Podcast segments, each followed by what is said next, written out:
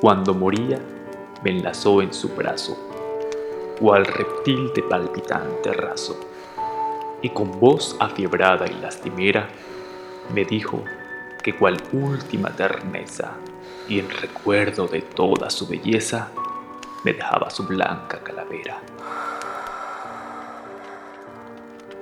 Que robara a la hambrienta sepultura ese último jirón de su hermosura, que una lívida amante me sería, y en mis horas, alegres o de duelo, su alma, descendiendo desde el cielo, a través de sus cuencas me vería.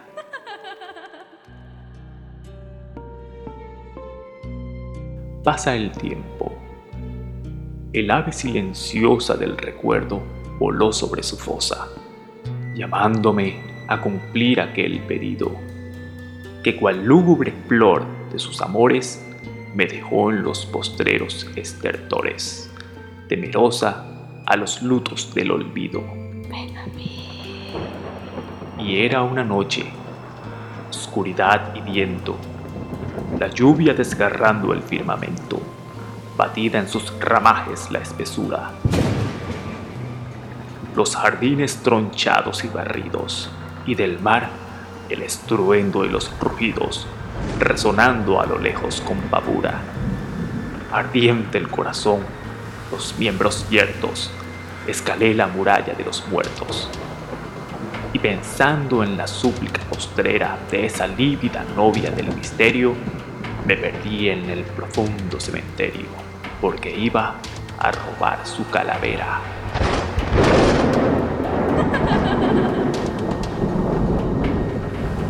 Por las calles desiertas y medrosas, buscando en los letreros de las fosas, llegué hasta su sepulcro solitario el viento en los cipreses sollozaba y la lluvia furiosa me azotaba, cual queriendo arrojarme del osario.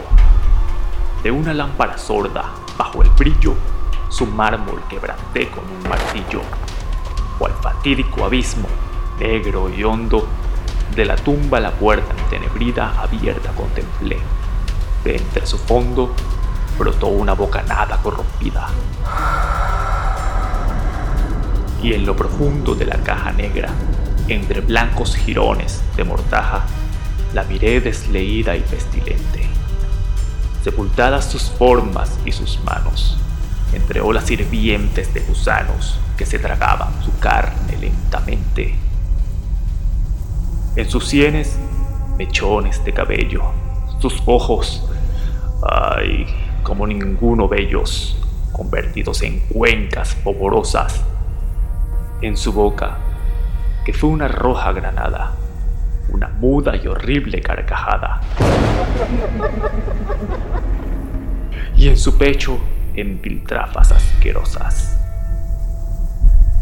De su belleza que radió cual astro, no había allí tan siquiera un rastro. Era un informe y corrompido andrajo.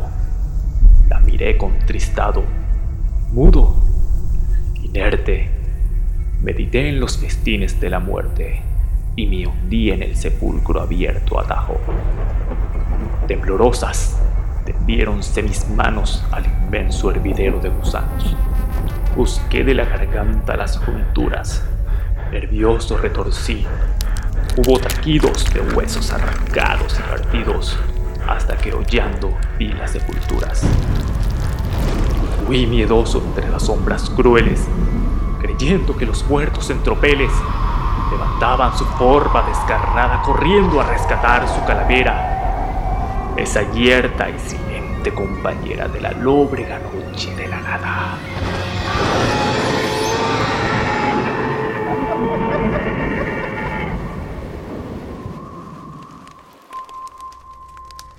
Eso pasó. Fue ayer. Hoy, en mi mesa, cual escombro final de su belleza, helada, muda, lívida e inerte, sobre mis libros en montón reposa, cual una gigantesca y blanca rosa que ostentase la risa de la muerte. Sus grandes cuencas, como dos cavernas, me contemplan inmóviles y eternas.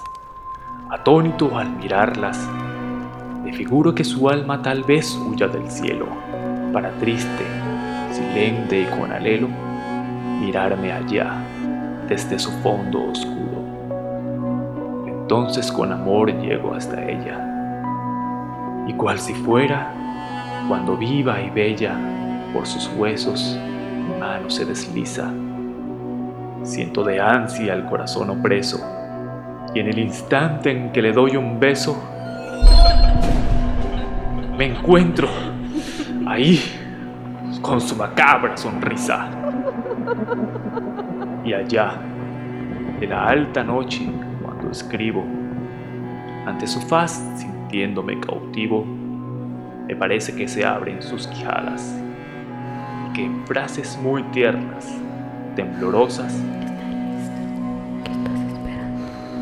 me pide que le diga blandas cosas, como en noches amantes y borradas, y soñando la veo transformarse en bella de entonces y acercarse y sentirme suyo y ella mía. Mas al instante mi pupila advierte que no es sino la imagen de la muerte que me contempla estática y sombría. Ya llevan mucho tiempo estos amores y es ella quien conoce mis dolores, los sueños todos de mi vida entera. Ella me da la desnudez que viste, yo el cariño de mi alma triste teniéndola de novia hasta que muera. Y cuando rompa de la vida el lazo, cual ella a mí, la enlazará mi brazo. Y antes que en mi alrededor todo sucumba, le diré como frase postrimera, acompáñame pobre calavera, acompáñame, amada, hasta la tumba.